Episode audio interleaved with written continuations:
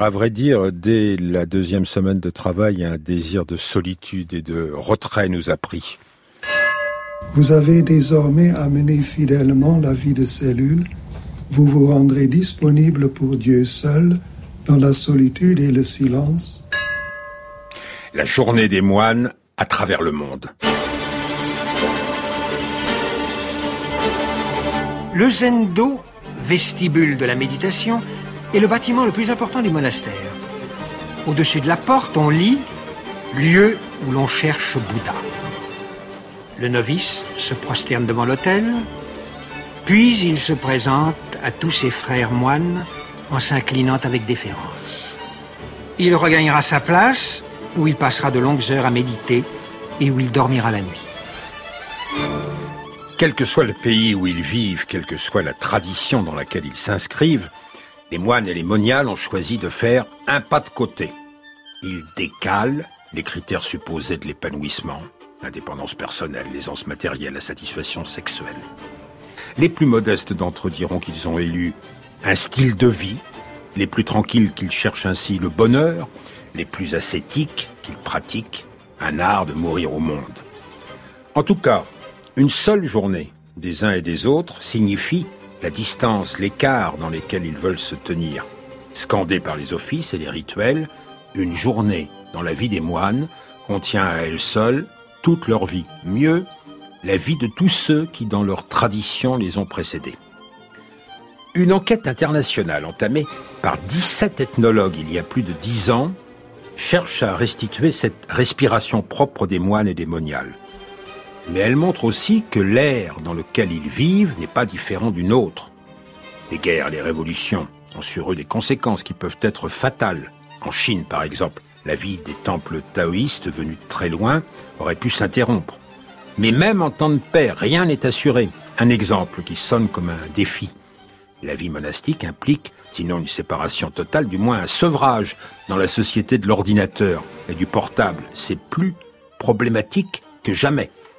D'un côté, les moines et les moniales, et ceux et celles qui attendent quelque chose d'eux peuvent se rassurer, ils sont enracinés très profond. De l'autre, indiquent les chercheurs de l'atelier Figure de moine, ils cheminent au-dessus du vide. La marche de l'histoire. Jean Lebrun sur France Inter. Adeline Héroux, bonjour. Bonjour, Jean Lebrun. Sinologue depuis longtemps. Vous avez commencé vos études de chinois dès le lycée, vous les avez poursuivies à l'université de Pékin. Vous avez aussi, en plus de votre formation d'ethnologue, une vocation d'animatrice d'atelier. C'est le troisième travail collectif que vous entreprenez autour du monde monastique, un livre euh, aux presses universitaires de France, une journée dans une vie, une vie dans une journée, des ascètes et des moines d'aujourd'hui. Vous étiez 17 à travailler ensemble. Comment les avez-vous motivés et comment étaient-ils motivés les 16 autres? Eh ben donc c'est euh, ce projet euh, que j'ai initié euh, voulait à la fois explorer la vie des moines, des yogis, des fakirs pakistanais aujourd'hui, et en même temps expérimenter une forme de méthodologie un peu nouvelle pour les ethnologues qui sont habitués à travailler sur le temps long par immersion, où là il s'agissait de se plier à l'exercice de d'observer une journée dans la vie de ces religieux, mais euh, pour des ethnologues qui les connaissaient très bien et depuis longtemps. Et du coup, en fait, euh, je me suis rendu compte au moment où je me suis, euh, j'ai cherché un petit peu plus loin que le, monde chinois seulement que on était finalement assez nombreux à travailler sur ces euh, figures liminaires, ces personnages très singuliers, qui de fait font le choix et ont en commun de vivre en retrait du monde, mais qui aussi euh, restent euh, des personnages euh, centraux dans les différentes sociétés dans lesquelles ils vivent, pour les rituels qu'ils qu'ils opèrent, pour lesquels ils sont sollicités, mais aussi pour toutes sortes de, de consultations qui sont amenés à donner. Et donc, c'est des personnages qui sont une sorte de pain béni pour les ethnologues, parce que à les suivre de près, on entre dans des monastères qui ne sont pas toujours complètement coupés du monde et qui se donnent à voir comme des observatoires, au final, des, des sociétés tout entières à travers les récits euh, que, viennent leur livrer en fait les laïcs, les fidèles, les pèlerins, euh, tout, un chacun qui viennent les consulter. Euh, vers les monastères, les monastères qui sont des lieux d'hospitalité par définition. Sœur Marie-Monique, nous sommes ici dans le, lieu d'accueil du monastère des Clarisses de Poligny. Pour vous, Clarisse, l'accueil est quelque chose d'important. Oui, très important. Je crois que c'est très important d'être accueilli. Et le, le premier du matin comme le dernier du soir. Ils ont besoin d'être écoutés, d'être attendus. Oui. Qui frappe à la porte en général ou qui sonne? Qui sonne, écoutez, c'est très variable. Il y a beaucoup d'amis, il y a un courant d'amitié merveilleux.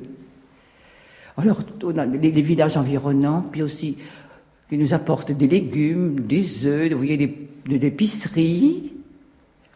Et on dirait qu'ils voudraient, par exemple, pas payer si vous voulez, mais rétribuer notre prière. Alors, je ne suis pas tellement d'accord avec cette formule, hein, vous voyez. Mais enfin, ils ont besoin de donner quelque chose.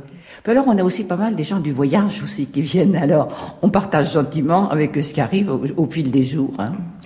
L'hospitalité pose la question de la question, euh, Adeline Héroux. La question que pose le moine à celui qui vient. Lui demande-t-il Qui es-tu? Comment dois-je t'appeler? Ou bien ne l'interroge-t-il pas? Alors, c'est variable, mais une des qualités qu'on prête aux moines, c'est une forme de sensibilité ou d'immédiateté euh, qui leur permet de d'accéder peut-être plus directement à leurs interlocuteurs et à ceux qu'ils rencontrent. Donc, euh, bien souvent, enfin, ils, écoutent, ils demandent plutôt euh, la raison en fait de la venue euh, de, des fidèles, des raisons qui, euh, comme vous l'avez dit, peuvent être multiples en fait, euh, et notamment en Asie où on peut venir pour toutes sortes de requêtes, y compris se faire soigner au monastère, par exemple. on a le cas dans l'ouvrage d'une femme qui est nonne mais supérieure, qui est une, une kandroma ou une dakini, qui a des pouvoirs exceptionnels et qu'on vient consulter, par exemple, pour des problèmes euh, physiologiques, des maladies, en fait. Et la kandroma va euh, recevoir la personne et avec peu de mots, va euh, pouvoir prendre sur elle la maladie ou les, problèmes. Oui, mais les moines ne sont pas habitués à avoir parmi leurs hôtes des chercheurs. Alors ça c'est plus particulier. Euh, moi j'ai sollicité dans le cadre de ce projet, de cet atelier et puis de cet ouvrage collectif euh, un certain nombre d'ethnologues qui avaient réussi justement à euh, entrer dans ces communautés si particulières et qui étaient familières de, ces, moines, de ces personnages à travers le monde. Et les chercheurs ne sont pas habitués à rendre compte de pratiques souvent silencieuse ou à peine murmurée. L'austère vie monastique suit son cours. Tous les matins, le supérieur officie dans une salle du bâtiment principal. Il est entouré de tous les moines de la communauté. Ceux-ci chantent en chœur les sutras, hymnes sacrés des textes bouddhiques. Devant le lutrin, le célébrant ce matin lit une des prières zen qui dit, entre autres, Ma prière est de demeurer ferme dans la poursuite de la vérité, pour être fort et sans peur, pour se garder aussi du découragement, des pensées frivoles aussi bien que de toute mauvaise passion, afin que je puisse suivre le droit sentier de la vérité, atteindre la lumière et continuer la vie des Bouddhas. Pendant une demi-heure, je fais une méditation, entre guillemets. C'est un exercice oral qui consiste à répéter une phrase. Euh, dès que j'ai l'esprit libre, dès que je ne suis pas pris par le travail, je reviens à cette formule et ainsi ça me fait une sorte de centre pour me retrouver moi-même et pour retrouver Dieu. Euh, Ce matin, par exemple, qu'est-ce que vous avez... Eh bien, aujourd'hui, j'ai un mot de, du psaume 24. Euh, je vous le dis en hébreu parce que c'est comme ça que je, le répète, Meola, qui Meola Emma. Oh, c'est très peu de choses. Euh, il s'agit de l'amour de, Dieu, les miséricordes de Dieu. Et le psalmiste dit, ces choses sont de toujours. Enfin, c'est une chose éternelle. Alors, je, je, répète ça depuis ce matin. Et j'ai ainsi médité tout le psautier, 150 psaumes pendant plusieurs années. Ensuite, j'ai pris les proverbes ensuite le cantique, et puis je suis revenu au psautier euh, il y a quelques, déjà quelques années, oui. Je suis actuellement au psaume 25. je peux continuer jusqu'à ma mort. Feu le père Adalbert de Vogüé au micro d'Irène Omelianenko, qui a produit tant et tant de documentaires sur France Culture avant d'être renvoyé à la vie laïque. Euh, comment vous rendez compte, vous et vos amis, Adeline Desroux, de la vie de moines dont la bouche est fermée ou qui répètent toujours la même phrase, immobiles dans leur stall. Ben, C'était une, un véritable défi justement puisque c'est euh, probablement un sujet qui se donne le moins à comprendre euh, seulement à partir de l'observation euh, directe. Est-ce qu'on peut faire une anthropologie de la vie, de la vie intérieure? C'était une vraie question. Et à travers une observation sur le temps long, par immersion, on se rend compte qu'il y a beaucoup d'indices en fait qui nous permettent de comprendre en fait ce que sont ces pratiques de silence et de méditation, en plus de ce que les intéressés peuvent en dire eux-mêmes. Et notamment, ce, ce, panorama en quelque sorte ou cette euh, entrée dans d'autres formes de vie monastique que je connaissais pas m'a donné à comprendre la, la, grande variété des pratiques de méditation qui ne se euh, réduisent pas à une, une méditation euh, immobile euh, ou pour en Asie en position du lotus assis les yeux fermés mais qui peut alors se faire de fait emmuré dans une grotte pendant dans l'obscurité la plus totale pendant 49 jours comme le ce lama de la religion Beun, qui est la, pour faire vite la religion antérieure à l'arrivée du bouddhisme au Tibet, mais qui peuvent se faire aussi dans la vie de tous les jours, euh, à travers euh, euh, des pratiques très ordinaires, en lisant, en mangeant. La méditation peut être individuelle, elle peut aussi être collective. C'est notamment le cas pour les fakirs au Pakistan qui pratiquent la danse extatique du damal, qui est une forme de méditation collective. Mais le spectre que vous observez, il est très large. Vous parliez des repas, euh, il y en a qui se privent de tout, euh, et d'autres qui peuvent s'enivrer. Cependant, il y a quelque chose qui les réunit tous, c'est une façon de respirer autrement dans le temps, de vivre dans une journée organisée, scandée, rythmée. Alors, je dirais c'est ce décalage par rapport au temps ordinaire qui, qui les réunit. Très souvent, c'est une, une, manière de euh, d'expérimenter un temps haché, euh, scandé. Et, et, et, ce qui m'intéressait euh, dans ce projet collectif, c'était justement de voir cette tension entre euh, entre le temps haché, découpé de la journée dans un certain nombre de communautés, et cette quête de, de de concentration, de contemplation, de méditation qui devrait se se faire presque hors du temps. Et donc comment s'articulent en fait ces deux contraintes? Et puis chez d'autres, en fait, il, s'agit de se jouer au contraire du temps, de ne jamais refaire euh, la même chose, etc. Et donc pour ça, le cadre de la journée m'est apparu particulièrement euh, propice à comprendre quels sont les, les moyens, je dirais, d'accéder à cette quête d'absolu qui les réunit. Mais une journée, ça résume toute une vie? On trouve aussi dans une journée la vie de tous ceux qui vous ont précédé dans la tradition à laquelle vous appartenez? Tout à fait. Euh, et c'est en cela, en fait, que euh, une journée dans une vie, c'est aussi une vie dans une journée, euh, en ce que euh, les gestes qui sont pratiqués, les objets rituels qui sont utilisés, sont le fait de, de, de, de traditions euh, très anciennes, mais aussi le parcours personnel euh, du, du, du, moine ou du, du yogi, du, du fakir qui se retrouve dans sa manière à lui d'expérimenter la vie monastique ou de choisir une spécialité, je dirais, au sein des possibles euh, pour euh, avancer dans sa quête personnelle. Un des beaux portraits signé Raphaël Voix, c'est celui d'un bowl du Bengale. Je ne sais si je prononce bien, Gaor Kepa. Alors il reçoit pieds nus, torse nu. Euh, lui, ses journées sont différentes parce qu'il y a des moments où il voyage. Il a expérimenté l'avion, le TGV, en France, le TGV dans la vitesse euh, l'a fait vomir. Il a de l'admiration pour Bob Dylan, pour Janis Joplin, pour Bob Marley. Il a travaillé avec le metteur en scène polonais Grotowski. Il faut dire que les pôles du Bengale, ce sont des artistes mystiques qui, comme le dit Gaor Kepa, arrivent un jour joyeux et sèment le désordre. এসে আগে রসিকে পাগলে বাধা, লেগুল নদীর মাঝে, দেখছে তোরা। এসে আগে রসিক পাগল, এসে আগে রসিক পাগল বাধা, লেগুল নদীর মাঝে, দেখছে তোরা। এসে আগে রসিক পাগল। পাগলের সঙ্গে যাবে, পাগল হবি। পাগলের সঙ্গে যাবি পাগল হবি এবারে হেরবি রসের নবগুড়া নদীর মাঝে দেখছে তোরা সে আগে রসিকে পাগল এসে আগে রসিকে পাগল বাঁধালে ঘর নদীর মাঝে দেখছে তোরা এসে আগে রসিকে পাগল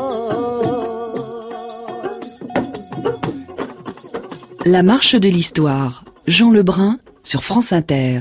Avec Adeline Héroux, qui est la maîtresse d'œuvre d'un grand projet collectif de 17 ethnologues qui se sont lancés dans l'observation de la journée de moines un peu partout dans le monde et notamment en Asie. Alors, Gorkepa, c'est un cas intéressant parce que il est mort, lui, en 2013, dans un accident de voiture. Et l'année suivante, la musique dont il était le grand représentant, la musique Baul du Bengale, est entrée dans le patrimoine mondial immatériel de l'humanité, c'est-à-dire dans un jeu d'échange extrêmement euh, complexe avec des auditeurs qui ne partageaient pas nécessairement les préoccupations religieuses, euh, voire mystiques, de Gorkepa.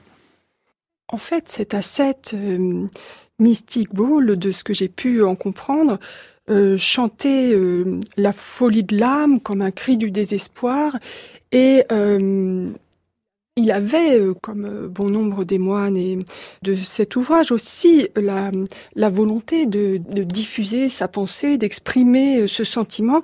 Et ces chants, il les pensait comme des joutes verbales accompagnées euh, de, de musique et de danse, et qui de fait, en soi, vont toucher euh, un public qui, ne se serait pas nécessairement intéressé à, à ce qu'il euh, euh, véhicule au départ, mais qui va, à qui il va chercher à transmettre sa musique, en sachant que pour les yogis hindous au Népal, une de leurs règles, c'est à l'opposé, par exemple, des, des moines et des moniales catholiques qui, eux, font vœu de fixité, eux, ça donne à une forme d'itinérance presque obligée, en fait, un, un mouvement euh, qui les entraîne dans des contrées euh, toujours plus lointaines. Et là, on peut aussi euh, euh, penser que c'est le cas. Mais même quand il y a fixité, il peut y avoir attractivité internationale. On va prendre le cas de deux monastères emblèmes. D'abord, euh, l'ensemble des monastères du mont Athos. Ce royaume de la folie, ou plutôt de l'ivresse de Dieu, eh bien, c'est une république qui échappe pratiquement à tout contrôle, même à celui de la Grèce, dont elle fait pourtant territorialement partie. Dans les rues de Cariès, la minuscule capitale, les moines font semblant de s'affairer. À l'occasion, pour les rares touristes et les quelques ouvriers de passage, ils se font cafetiers, restaurateurs, hôteliers ou marchands d'encens et d'images pieuses.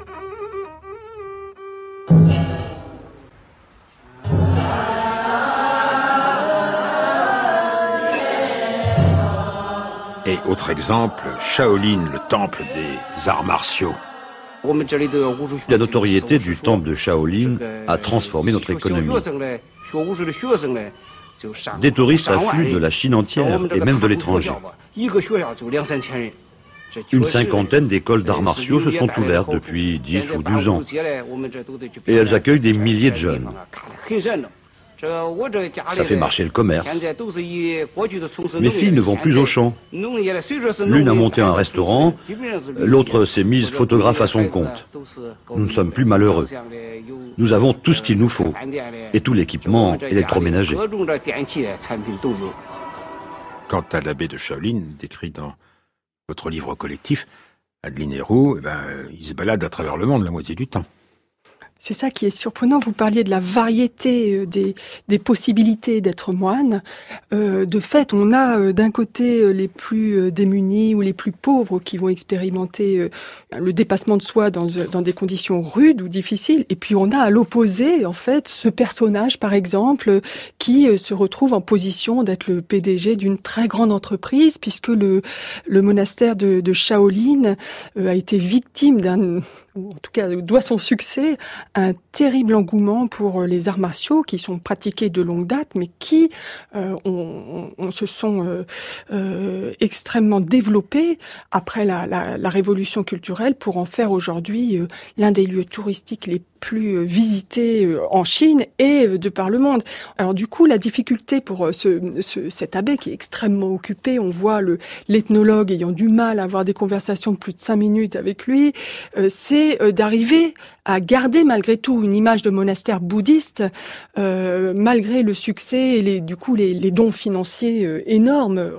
Mais généralement quand même la régulation euh, est bien mise en place et les échanges à la fois pratiqués et tenus à distance.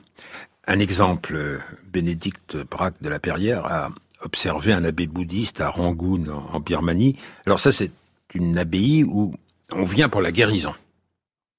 Et euh, le père abbé, euh, il est astreint à participer aux travaux de guérison, sauf que il se met toujours en retrait pour ne pas être touché peut-être par euh, le numéraire, par l'argent. Tout à fait, c'est-à-dire que c'est des, des, des moines qui sont extrêmement sollicités comme lui. Et là, le, portrait est fait notamment le jour de, de la sortie de retraite qui, qui occasionne une fête très importante euh, en Birmanie et ailleurs. Et donc les gens viennent très nombreux, c'est un jour faste, donc les gens viennent très nombreux pour se faire soigner, et notamment parce qu'ils pratiquent le tatouage thérapeutique. Et donc euh, chaque euh, visite s'accompagne nécessairement d'une offrande en hommage au maître et pour faire vivre la communauté et pour vénérer euh, ce, moine en particulier. Et donc, lui, il se refuse à, toucher lui-même cet argent pour ne pas être accusé de, cupidité. Et c'est le paradoxe pour moi, et ce qui m'a toujours intéressé euh, chez ces euh, moines, c'est que ils, enfin, ils ont plusieurs facettes de leur existence et ils doivent en même temps euh, tenir ensemble une vie très simple pour eux-mêmes et euh, un rôle, par exemple, de moine bâtisseur ou de euh, gestionnaire de, monuments ou de, temples qui doivent être ressemblés à des palais et qui doivent être périodiquement restaurés, agrandis. et, et pour ça, les offrandes sont, sont essentielles.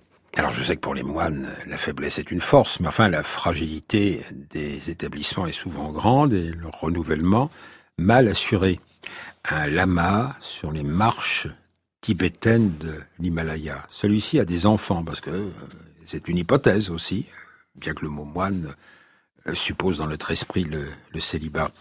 Alors, il a des activités pour sa communauté, il ne sait pas comment euh, la succession sera assurée. et, il téléphone régulièrement avec son téléphone portable depuis le haut de son toit à son fils qui est à New York, chef chouchi dans un restaurant de Manhattan, pour le presser de prendre la succession. Alors lui, juste une, petite parenthèse, c'est un lama d'une tradition où ils peuvent se marier. Mais c'est un grand ascète et qui observe certaines restrictions à certains moments. Euh, et euh, la, la, la, question qui se pose à lui est celle qui se pose à beaucoup de euh, l'évolution ou la, la, transmission de, de, de, cet héritage aux générations futures. Alors, euh, dans son cas, je crois qu'il aimerait beaucoup de, du souvenir que j'en ai, que c'est son fils accepte, même si c'est euh, compromis. Mais ensuite, euh, dans tous les cas, même, il y, a, cette possibilité de trouver euh, des des disciples en dehors de la famille. Et euh, c'est voilà, c'est aussi un point euh, qui nous a intéressé de voir comment euh, se perpétuent ces communautés et si on peut voir une certaine forme de déclin parfois en Occident. je dirais qu'en Asie, il y a quand même un attrait très fort pour la vie monastique, pour embrasser le rôle du moine qui est aussi celui du, sage et qui des, des, personnages qui sont extrêmement consultés, extrêmement utiles euh, à l'heure de, des changements phénoménaux qui, sèment le, doute parmi les populations et du coup euh, leur rôle est d'autant plus valorisé. Le renouvellement passe-t-il par l'adaptation? Nous sommes de nouveau chez les Clarisses de Poligny. Vous avez quel âge, ma sœur? J'ose vous demander de deviner. ah 75 euh, Non, je suis dans ma 87e année. Alors si je vous posais ces questions un peu indiscrètes, c'était pour que vous nous expliquiez si la vie avait changé entre le moment où vous êtes rentré et maintenant. Beaucoup, beaucoup, beaucoup. Et justement, nous essayons de, de nous adapter au monde actuel. Le fond reste le même, hein, parce que c'est la même vocation, une vocation de prière. Les horaires ont changé. Euh, les méthodes aussi, parce que on, se, on était très tatillons sur un tas de petites choses. Enfin, c'était des, des, petites choses pour éprouver, pour euh, aider à se détacher, vous voyez. Mais par exemple, on nous faisait descendre un escalier, et puis on remontait pour essuyer la poussière. On, faisait descendre à, vide, et puis on remontait. Enfin, des choses euh, simplement pour euh, pour aider au détachement de soi. C'était la mentalité de ce temps. Et on avait gardé au fond la mentalité du Moyen Âge.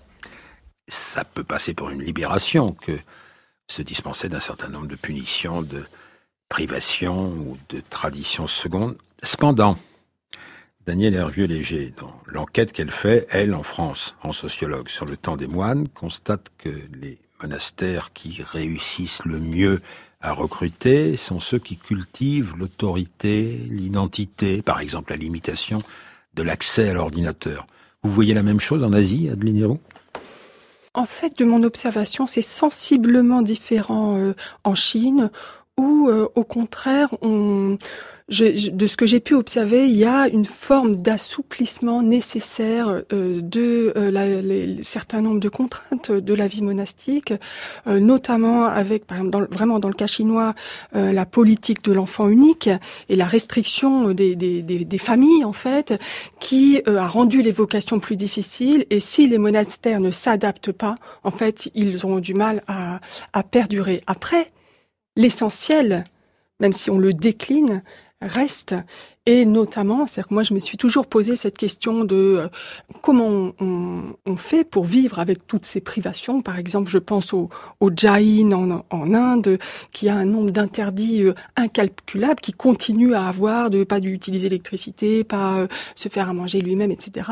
Donc, c'est comment on fait et ensuite pourquoi? Qu'est-ce qui vaut toutes ces privations, quelles qu'elles soient, en fait? Et voilà, de, de, ce que j'ai pu euh, comprendre, euh, et c'est ce qui nous a intéressés, c'est euh, vraiment de tenter d'approcher le Tao ou la voie pour les taoïstes, le, moksha, la délivrance pour les hindous, le, le, fana ou l'absorption en Dieu pour les musulmans soufis, le nirvana pour les bouddhistes, euh, le paradis des anges ou euh, la, rencontre avec Dieu pour les catholiques, etc. Etc. Jusqu'à quel infini, Adeline Héroux. Merci. Je rappelle que votre livre collectif est publié aux presses universitaires de France.